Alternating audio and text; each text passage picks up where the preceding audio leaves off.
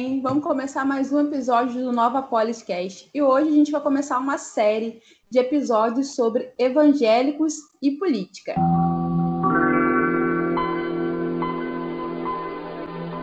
E para isso eu chamei aqui evangélicos que de alguma forma têm algum engajamento, algum envolvimento com política. Vou apresentar uma galera assim, gente, sinceramente, alto nível.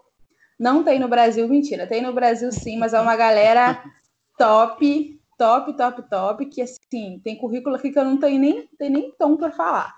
Vai estar comigo o Eric Balbinos, ele é analista político e blogueiro. Dá um oi para a galera, Eric. Olá, tudo bom? Está comigo também o Vinícius Lima, ele é jornalista, cofundador do, do SP Invisível e ele está na lista da Ford, Forbes Under 30 de 2019 e é ativista pela população em situação de rua. Dá um alô para a galera, Vini. Fala, Isa. Fala, pessoal. Muito obrigado aí pelo convite. E por último, não, tem mais duas pessoas, mas essa aqui eu não vou conseguir falar o currículo dela todo, tá, pessoal? Eu vou fazer um post no Instagram do, do podcast só pro currículo dela, porque é pesado, é, é coisa fina. Tá comigo a Ava Santiago. Ela é evangélica, feminista, antirracista, mãe, socióloga pela UFG, pesquisadora nas temáticas de juventude, participação, política e igualdade de gênero, ex-presidenta do Conselho Estadual da Juventude em Goiás, coordenadora da pesquisa de índice de vulnerabilidade juvenil de Goiás também, e mais um tanto de coisa aqui que eu vou colocar na apresentação dela e ao longo do, do, do podcast acredito que ela vai estar tá falando com a gente também. Ah, e tem o Cássio, né, que é o comentarista fixo, eu nem vou apresentar, porque você já, já conhece, junto com ele a Oi, gente... gente, estou de volta. Dá um oi para a galera, Ava, esqueci de pedir seu oi. Oi, gente. Eu sempre menciono que nada disso que eu fiz é tão importante quanto ser flamenguista, né? E é o, o, item mais relevante do meu currículo, ainda mais agora que eu tenho uma Libertadores para ficar jogando na cara das pessoas. Isso aí, Flamengo. Flamenguista. Tem que ser. Os melhores são flamenguistas.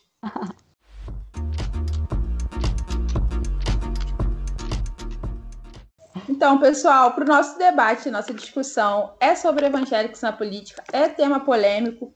E para isso, assim, eu trouxe vocês que são de diferentes denominações, têm diferentes trajetórias e inclinações ideológicas, mas são pessoas que eu admiro, tenho um, um respeito.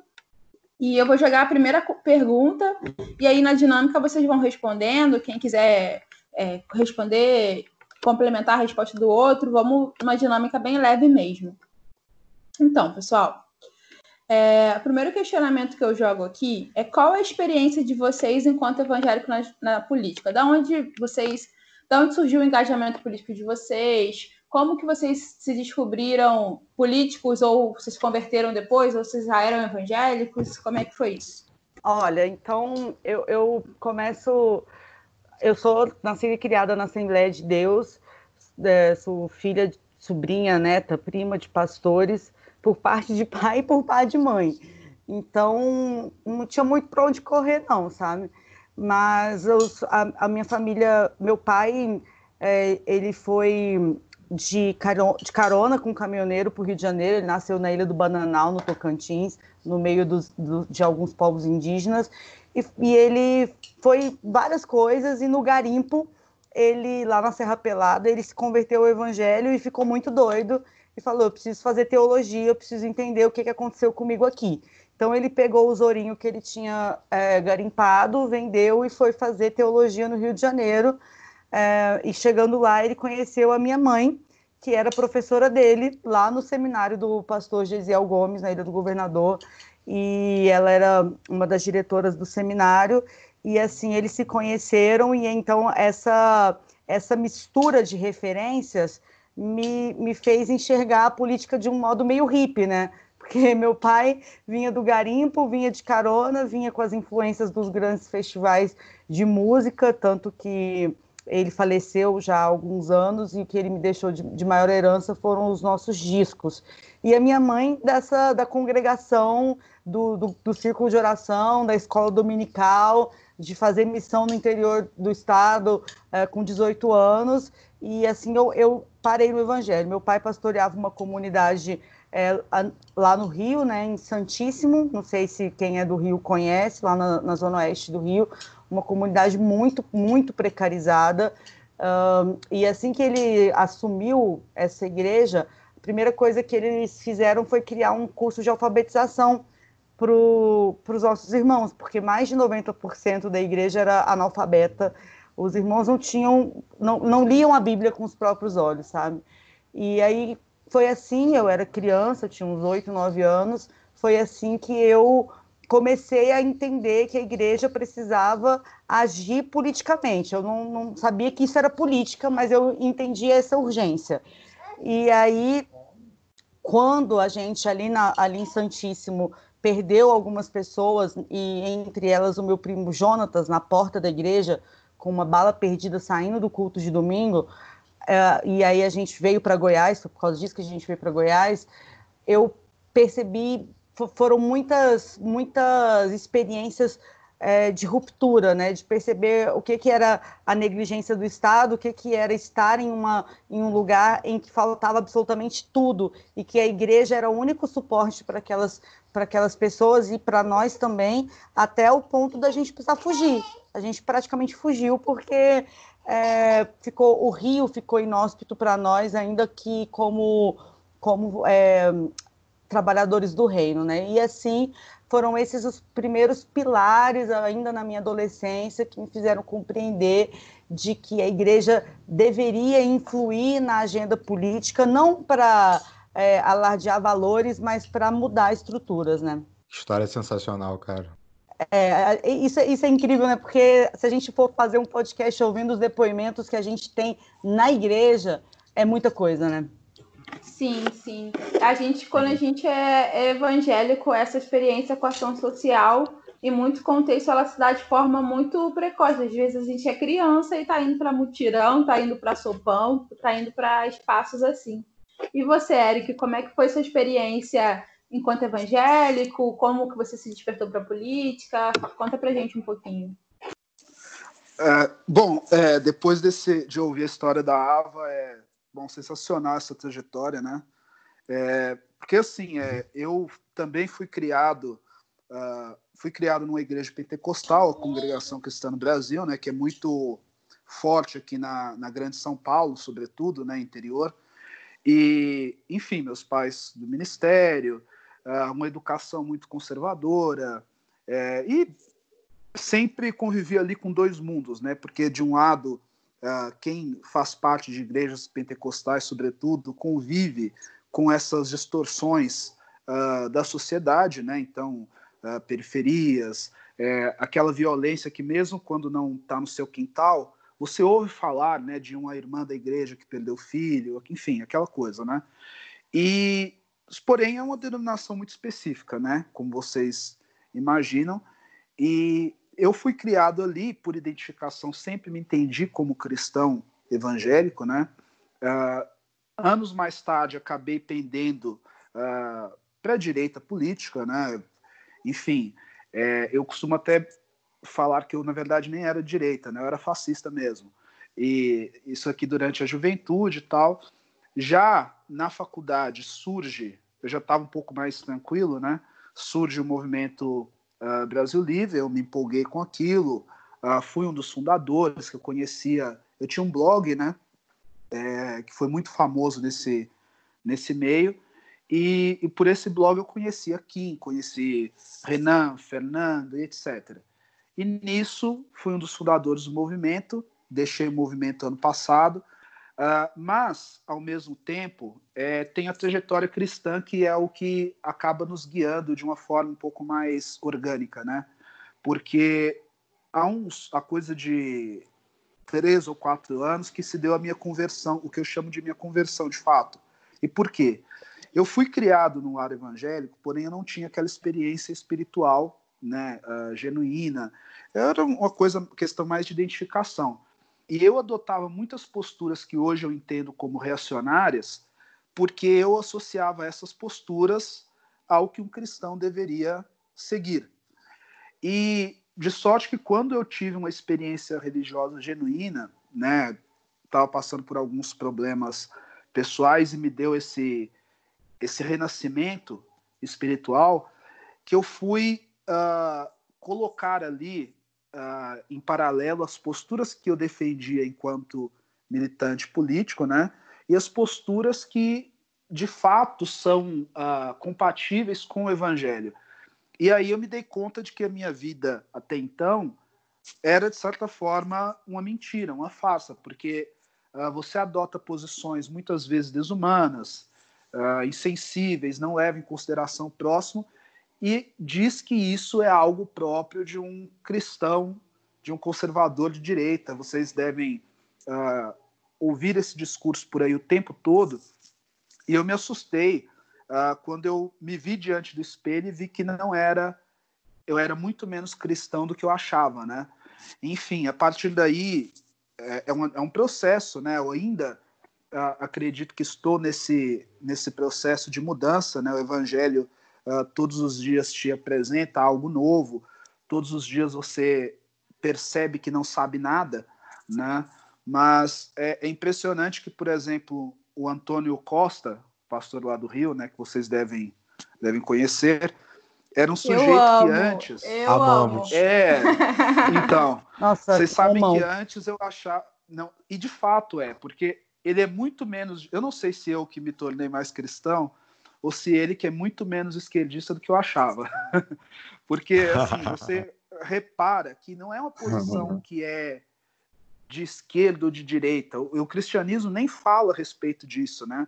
É, enfim, uh, na verdade são posições que emanam do evangelho.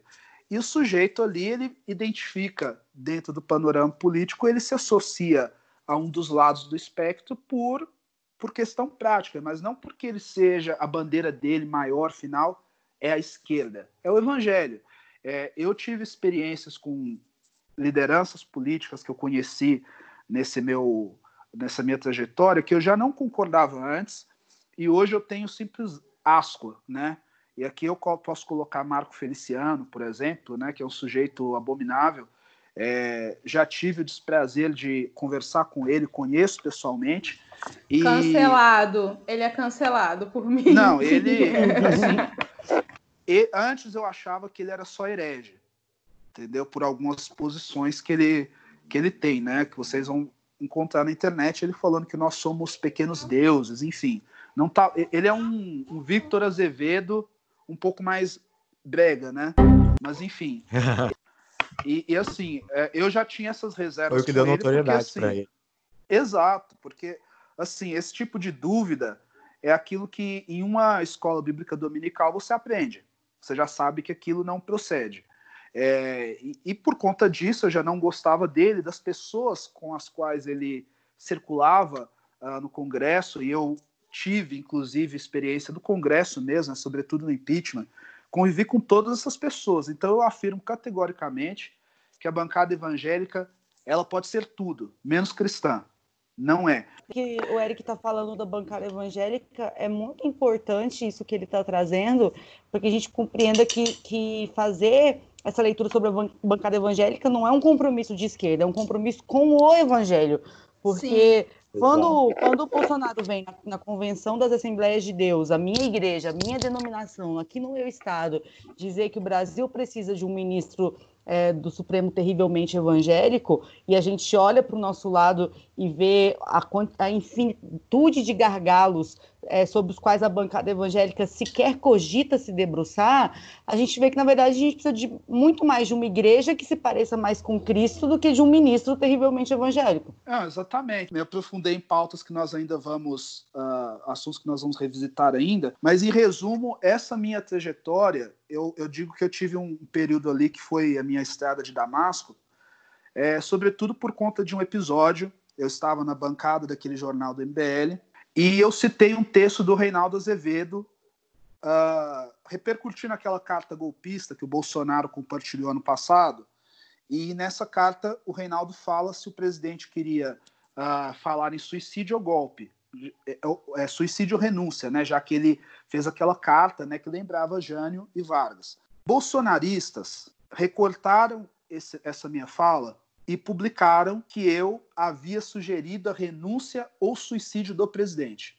esse episódio, ele foi bem pesado, porque eu sempre fui crítico né, do, do presidente, fui crítico do Olavo de Carvalho.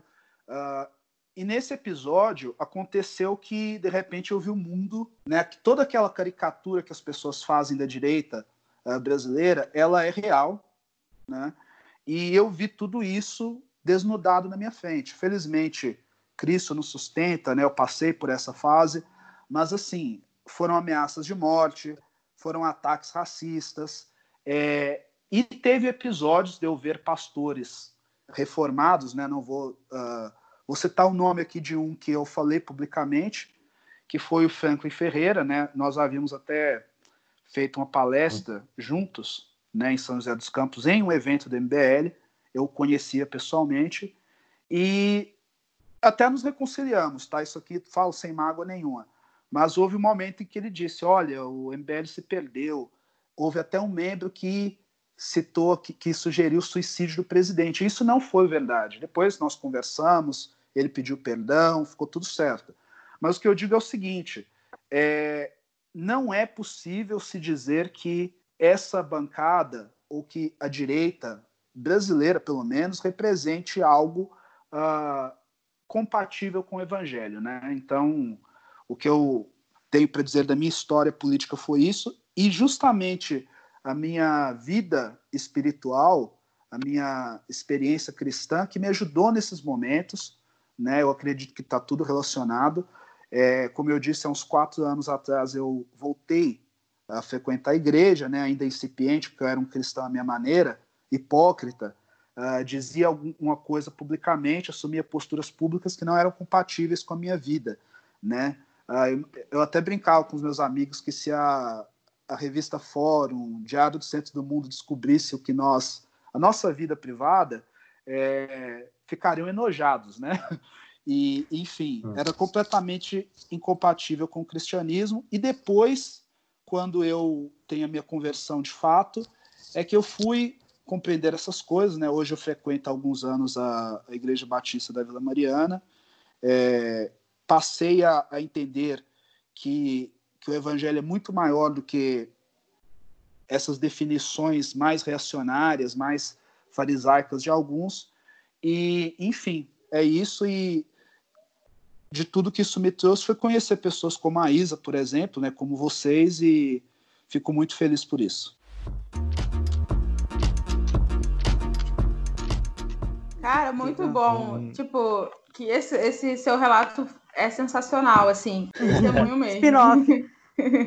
Eric no caminho de Amaújo. Total, cara. Não, mas eu, eu, tive algo, eu tive algo parecido com a esquerda. Eu vou falar depois, mas pode falar, Vini. Então, é, eu nasci na, na igreja evangélica, né, batista, né, especificamente na Igreja Batista da Água Branca. Quando eu falo, eu vou, vou parar de falar assim, e aqui eu posso falar, né? Mas quando uma vez eu falei na, num espaço de militância de esquerda, sou nascido e criado na igreja. Aí o, um, menininho lá militante falou assim, mas tinha uma, uma maternidade? Como é que era isso aí? Tinha um, um lugar, você nasceu Ai, na igreja, mesmo, tinha um hospital? Eu falei, não, mano, é jeito da gente falar. É, desde então eu fico pensando no, no, que eu falo, mesmo que seja meio óbvio, assim. Enfim, nascido e criado lá na Ibabe, é, família toda de lá, minha mãe, meu pai era de lá, é, meu tio avô é pastor de lá, é, meu avô é pastor, só que não da Ibabe, então a família toda é evangélica. E eu, eu comecei servindo na igreja em trabalhos sociomissionários, é, isso desde criança até passando pela adolescência, em Fundação Casa, na Cracolândia, é, na, em comunidades ribeirinhas e tal. E aí, com 18 anos, 17 anos, perdão, a gente começou o SP Invisível lá no, na IBAB. O SP Invisível, a ideia era ser, a, a princípio, uma exposição pontual. Vou falar rapidinho a história resumida aqui, é, em que o pastor de adolescentes da época, o Joab, provocou os adolescentes para tirar foto da vida real, porque ele falava que no Instagram do pessoal estava muito muito fake, né? Tinha muito gatinho, cachorrinho, selfie. é, cachorro, é, viagem, restaurante, aquilo não era vida real. Vamos mostrar a SP invisível, daí o nome. E aí os adolescentes saíram pela rua e tiraram fotos de tudo que eles achavam invisível, de lixo no chão, buraco no chão, é, prostituição, uso de drogas, metrô lotado, é, sei lá, ônibus lotado. Era subjetivo ali do, do olhar de cada adolescente. Só que tinha muita foto de pessoa dormindo na rua e fotos à distância, né? Do corpo dela, a gente nem pedia permissão e tal, e tirava foto. E aí rolou essa exposição, beleza, passou. Uns três meses depois, eu e o André conversando, outro adolescente também da época, e hoje toca o projeto comigo, a gente falou, pô, lembra aquela, aquela, aquela exposição que a gente fez com o Joab e tal? Então, invisível não é o corpo da pessoa, né, que a gente tirou foto. A gente vê esse corpo, tem até reações horríveis quando a gente vê o corpo, fecha vidro, esconde bolsa, atravessa a rua, enfim. É, vamos contar as histórias deles, que isso que é invisível, e aí a gente começou a página. E aí, em paralelo a isso, entrei na faculdade, é, na PUC, em jornalismo, e entendi que o SP Invisível era um trabalho jornalístico, vezes, sem, antes, antes de ter começado a, a faculdade. E isso despertou interesse em, em, em conseguir, despertou interesse e abriu portas em, em, colar em vários coletivos de, de jornalismo, né? É, participei da Ponte Jornalismo, tem uma carteirinha de jornalistas livres, é, da Mídia Ninja, enfim, vários que já contribuí, vários que contribuem até hoje, mas todos eles vieram nessa, nessa época de faculdade. Eu até fiz um texto recente no dia do jornalista falando que minha escola de jornalismo não foi redação, né, mas foi esses coletivos aí. E isso aí foi também me aproximando da política no sentido de que eu não queria mais chegou uma hora que canta, contar a história estava cansativo, sabe? Eu queria interferir nesse número da população em situação de rua que só cresce, só crescia. Isso aí já é mais chegando aos dias de hoje. E aí me aproximei na época, isso mais ou menos 2016, 2017, do Carlos Bezerra, do mandato dele como deputado estadual, e a gente conseguiu pensar umas paradas. E em 2018 eu colei junto com a bancada ativista, e aí que foi aproximando mais da política institucional mesmo. E é legal contar essa história, é, porque eu, eu, eu, falo isso toda hora. Eu sou muito grato à, à militância à esquerda pelos acessos que tenho hoje. Coluna na mídia ninja, é, poder conversar com com pessoas mais influentes, está em alguns grupos de WhatsApp que tem políticos e tal, mas quem me levou a esses, a esses lugares não foi manifesto do Partido Comunista, não foi manual do guerrilheiro urbano, apesar de eu ter lido essas coisas também. Mas foi Mateus, Marcos, Lucas e João, foi a Bíblia. E por isso que eu tenho acesso a esses lugares. Então, entre falar com a militância ou falar com o pessoal da igreja, eu e se tiver que escolher um dia, eu prefiro mil vezes falar com o pessoal da igreja, sabe? Porque vira e mexe, eu sou tensionado nesse sentido de tipo, pô, você é crente, você é evangélico e não sei o quê, imagina, é, você é crente, você é de esquerda e não sei o que, não sei o que lá, como é que funciona isso?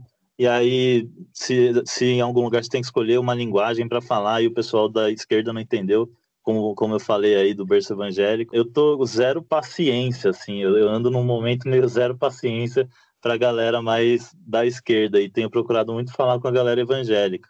Eu entro em várias Bom. discussões, por exemplo, quando o pessoal não consegue fazer uma crítica maior, parece, do que ah, o pessoal evangélico é tudo gado. Ah, porque o dízimo. Ah, tipo, não vai além disso, sabe? Uma crítica absolutamente rasteira, né? Porque a gente.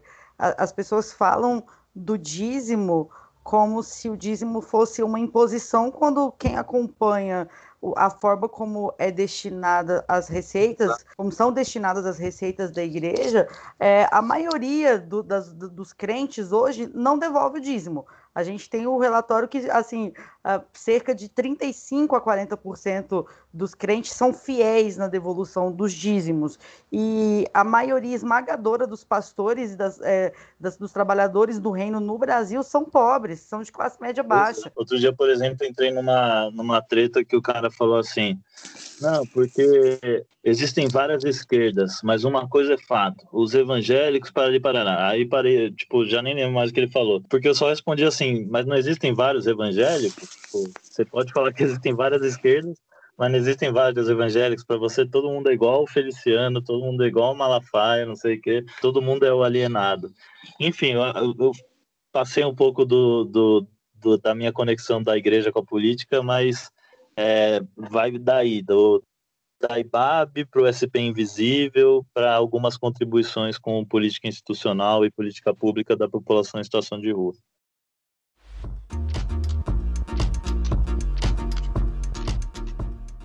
Só que acrescentando aqui no que o, o Vini falou, né?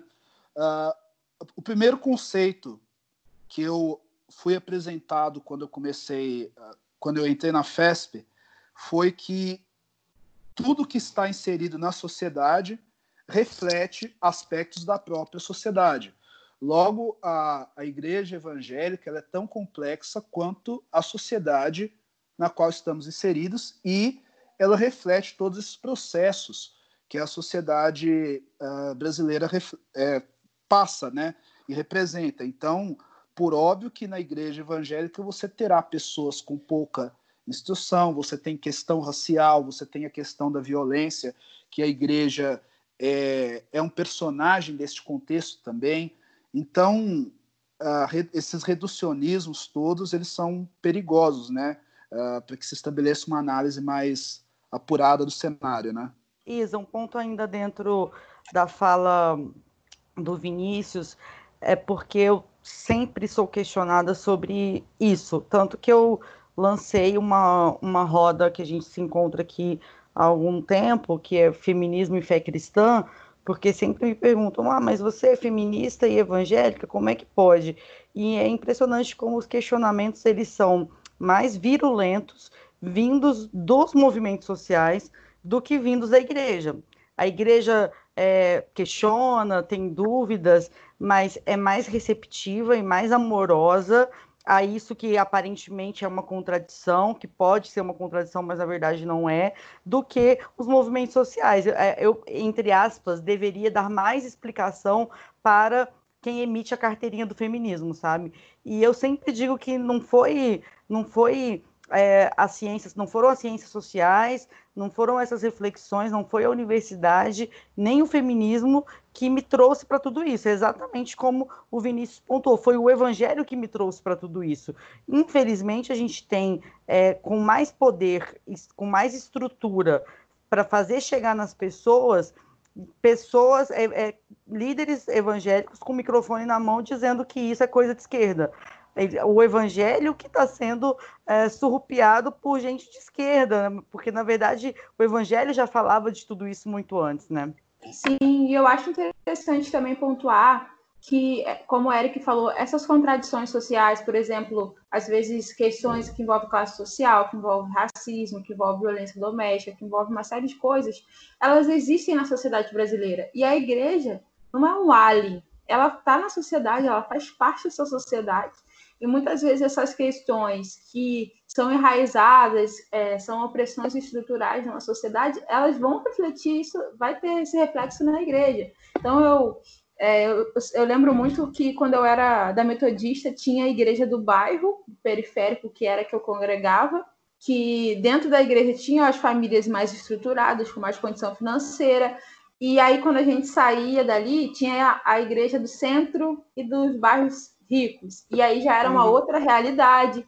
Então, é, tudo isso se reflete, você vê essas questões, você vê que às vezes o, a, uma igreja ela vai ter uma cara de povo, de pobre, de periférico, ou às vezes a igreja vai ser super elitizada, e, dependendo do lugar que ela tá, e, e uma série de questões. Então, eu acho que desse, desse papo todo nosso aqui, a gente consegue compreender que existem preconceitos e, e generalizações em relação aos evangélicos. Eu acho que a palavra é essa, generalização. A gente sabe sim que tem a banda podre, que tem a galera que, que, que é complicada, mas a gente também sabe que existem outros tipos de evangélicos. E aqui, gente, eu vou, vou logo jogar aqui na real.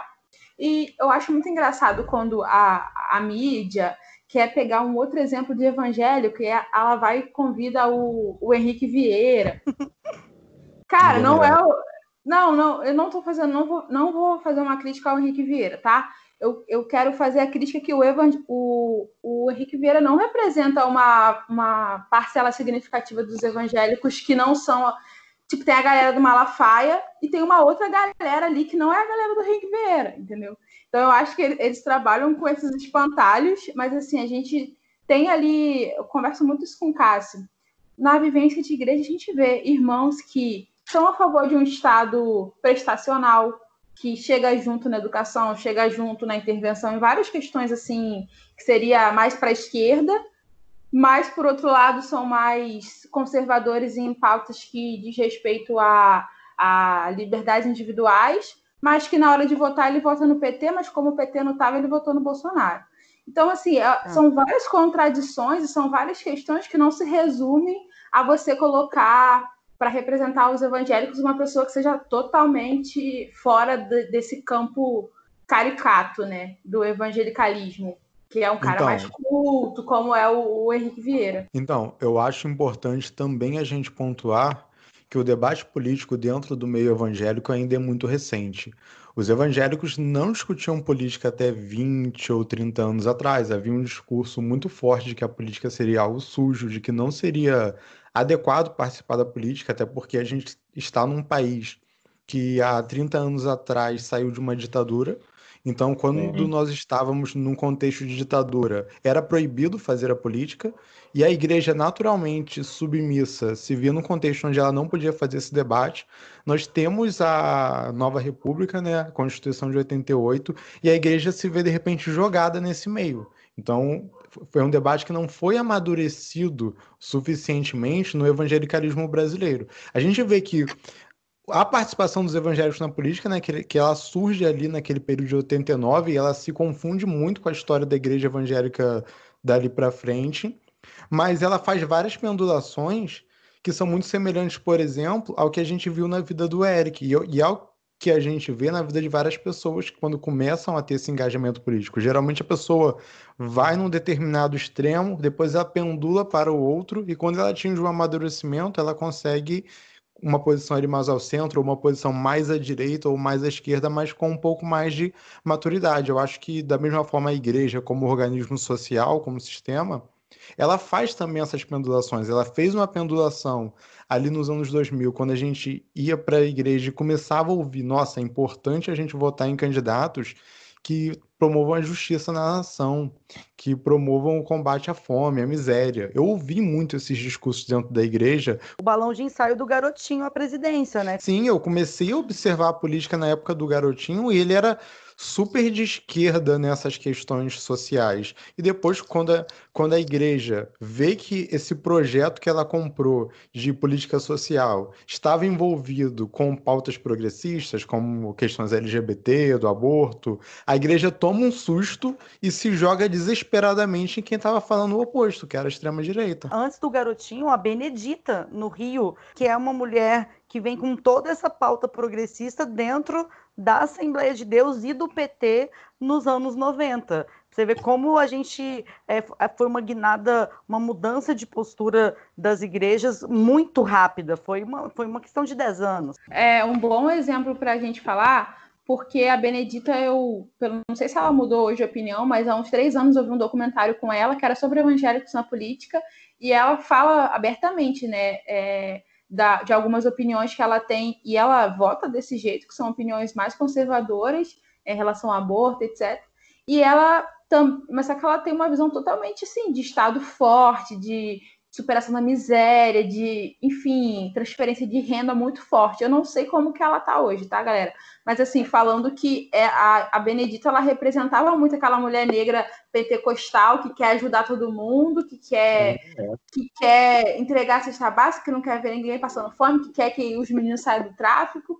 E eu acho que ela, ela foi uma das únicas, ela foi a única mulher negra na Constituinte, salvo engano. Então, ela representa muita coisa. Claro que ela teve, teve algumas questões aqui no, no estado do Rio é, em relação ao nome dela, só que eu acho que do nada a gente, a galera pegou Benedita, Marina também, que é um exemplo parecido nessa, nessa postura de evangélica, jogou para o limbo e abraçou um projeto é, totalitário e, e fascista. Na verdade, um projeto de, de poderio da igreja sobre a sociedade, uma coisa muito estranha, né, galera? Eu acho que esse projeto já existia.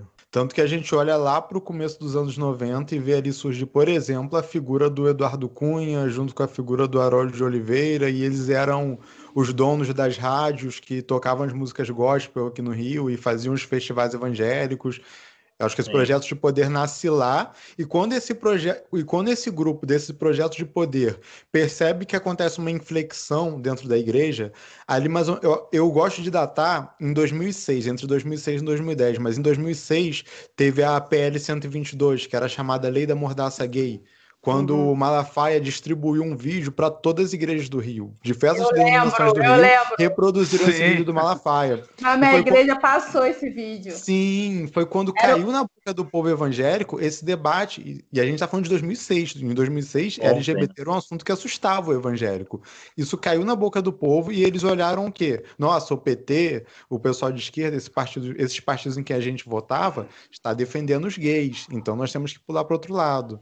E, e e esse projeto de poder que já existia lá do, dos anos 90, ele vem, corre e abraça essa população. Só uma, uma pontuação sobre a PL 122, que é, todo esse terrorismo foi feito em cima dessa agenda porque a PL 122 deixou algumas brechas, ela continha alguns excessos. O texto falava em permitir a edição de textos que continham conteúdo ofensivo. O que, que, que, que a pastorzada entendeu? Vão poder editar a Bíblia, vão poder tirar trechos da Bíblia. E aí já era um outro debate constitucional sobre liberdade religiosa. Então a PL 122, é, toda essa, essa repercussão que ela teve foi porque o texto estava muito mal elaborado. Essa é uma arrogância da esquerda brasileira, achar que pode fazer meia dúzia de lero-lero tirar do gerador de Lero Lero, botar do, do, e, e, fez um projeto progressista, quando na verdade o projeto estava mal escrito e deu margem para essa repercussão que teve, que foi, eu concordo plenamente, é o marco histórico da guinada à direita do posicionamento político evangélico. Eu falo porque a, a minha convenção, a CONAMAD, Convenção Nacional da Assembleia de Deus, apoiou a, eleição, a reeleição do Lula e apoiou as duas da Dilma. Então, não, não, não, a gente, quem chegou agora deve achar, nossa, sempre os evangélicos sempre foram de extrema direita, sempre foram, não, sei, não é verdade. Eu, eu estava na, lá, uniu, né? Exatamente, eu estava lá na Convenção Nacional da Assembleia de Deus no dia que o Bispo Manuel Ferreira chegou com Gilberto Carvalho, que é um, um dos principais articuladores da, mais à esquerda do PT, né? Inclusive o PSC, Partido Social Cristão, que foi o partido que projetou o Marco Feliciano e chegou durante um tempo a ser um partido do Bolsonaro, ele é um partido que ele é criado, de certa forma, pelo PT para, na época do governo Lula e Dilma, ser um partido satélite do PT de base e Assembleia de Deus. Ah, vale ressaltar que toda aquela polêmica do Feliciano assumir a Comissão de Direitos Humanos, quando ele era do PSC, vocês se lembram disso, acho que 2013? Sim. É, aquilo me irritou de uma forma muito grande, porque o campo progressista ficou acusando os crentes, quando na verdade aquilo foi uma jogada do PT. O PT retirou os membros que tinha na Comissão de Direitos Humanos numa troca para assumir eh, posições em comissões que eles consideravam mais relevantes, como a CCJ.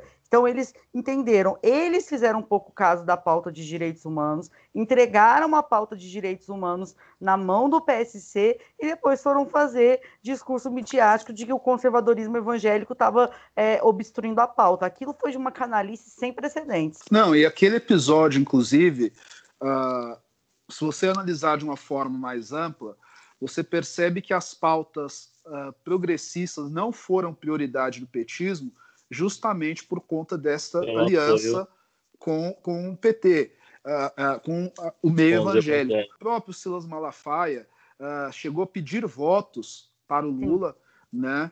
E, e não só isso, é, aí aqui eu puxo aqui um, um ponto que vocês levantaram aí por cima, mas que é, que é fundamental aqui para qualquer discussão a respeito do papel político da igreja evangélica. O público evangélico, a população evangélica, ela é muito mais parecida com Marina Silva e Benedita do que com Eduardo Cunha.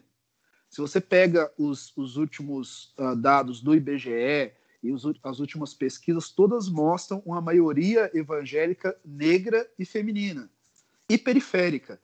Então, é, é muito mais parecida com a Benedita e com a Marina do que com essas lideranças. E um outro ponto aqui também, é, que é, passa também na questão de que existem igrejas evangélicas, né, é, vários evangelismos, né, no caso, que no Acre, que é o estado, hoje um dos estados com maioria uh, evangélica, né, uh, relativa à população, proporcional à população, uh, ali a igreja evangélica, ao mesmo passo que ela é conservadora, ela é muito ligada à própria realidade da classe trabalhadora.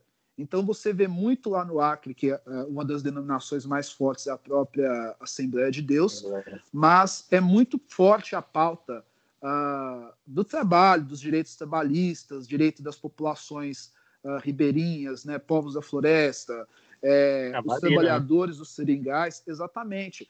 Então, lá no Acre, a população evangélica, os pastores, eles fecham com o PT, ainda hoje. Mesmo na eleição de 2018, que foi tão polarizada, que a igreja evangélica faz essa guinada, mas no Acre ela permanece fiel ao petismo. É, parece muito o que era feito aqui no Sudeste, né, sobretudo aqui no Sudeste, com as comunidades eclesiais de base da Igreja Católica. Então é uhum. é interessante pensar essa, essa distinção e essa pluralidade que existe no meio da, no meio da Igreja Evangélica brasileira. Contei um pouco da minha história, mas foi quando meu pai faleceu, o pastor Juscelino, que a política se fez mais urgente, porque eu vi, como eu mencionei para vocês, a mulher que me ensinou tudo que eu sei sobre o evangelho, a minha mãe, que ensinou tudo que meu pai sabia para ele, sendo completamente invisibilizada. As pessoas não falavam mais a missionária Raquel, a doutora Raquel, a professora Raquel, as pessoas falavam a viúva do pastor Juscelino, sem nome, sem sobrenome, sem currículo, isso me maltratou de uma forma, eu me emociono sempre que eu conto isso, de uma forma tão brutal que eu pedi a palavra na nossa igreja, eu tinha 15 anos, e eu falei: não nos enterrem vivas, não nos enterrem junto com ele. Meu pai morreu, Sim. mas nós continuamos aqui. O nome dela não é viúva do Juscelino, o nome dela é Raquel Santiago Aguiar.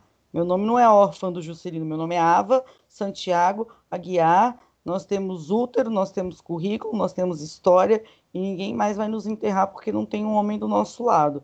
E foi aí que eu pude perceber que era muito urgente uma mobilização dentro da igreja para que tantas mulheres que levam, muitas vezes carregam as, as igrejas nas costas, saíssem da invisibilidade e muitas vezes mais do que da invisibilidade, da violência mesmo, violência física, psicológica e patrimonial. E aí que se deu o início da minha trajetória política mesmo. Fui fazer é, ciências sociais por causa do Jonatas, que foi morto com uma bala no crânio na porta da igreja, e da dona Raquel. Então é fundamental que a gente é, compreenda que a, quando a gente vai fazer política como crente, né, tem muita gente que foi apagado e humilhado atrás da gente até a gente dar esse start. Uau, e, e é legal, eu não tinha pensado nisso, mas o para sair disso, para fugir disso, uma forma que eu acredito que várias mulheres acham de se destacar ou é negando a fé e indo para um rolê é, feminista sem a fé, ou virando hiperconservadora e aí, por exemplo, hoje eu tenho visto várias mulheres da, de, do PSOL e tal aparecerem no rolê de cristãos pela democracia, evangélicos contra o fascismo e tal. Aí eu fico, e pessoas que eu nem sabia que era crente, eu fico, pô, você era crente? Porque agora também tá tendo um espacinho pra galera se mostrar, sabe? De sendo, sendo evangélico e sendo de esquerda. E aí talvez seja porque em algum momento ela, tem, ela teve que falar, pô, aqui na igreja eu não vou ter voz, aqui eu vou ser invisibilizada vou pro rolê da militância mesmo. Não sei se faz sentido, mas eu tenho sido muito surpreendido com várias pessoas que eu admirava de fora do, do rolê evangélico falarem, pô, eu sou cristão, eu sou evangélico e parari paraná. Tem uma, uma, uma coisa que é importante, é que me preocupa que a gente hierarquize, e eu vejo isso às vezes, ah, eu sou da igreja, mas eu sou militante, como se ser militante fosse uma redenção ao fato de ser da igreja, quando não é. Quando a gente constrói, eu particularmente só tenho a robustez de discurso e de prática por causa da igreja. E eu, eu trago muito mais bagagem da igreja para dentro da militância do que o contrário. Sim. É o evangelho integral, né? Exatamente. É a militância é uma baita religião rígida que pede, às vezes, muito mais do que a igreja.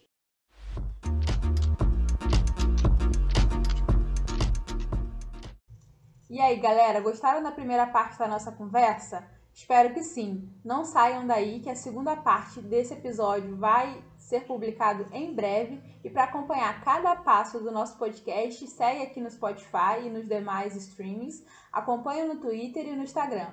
Beijo da Isa.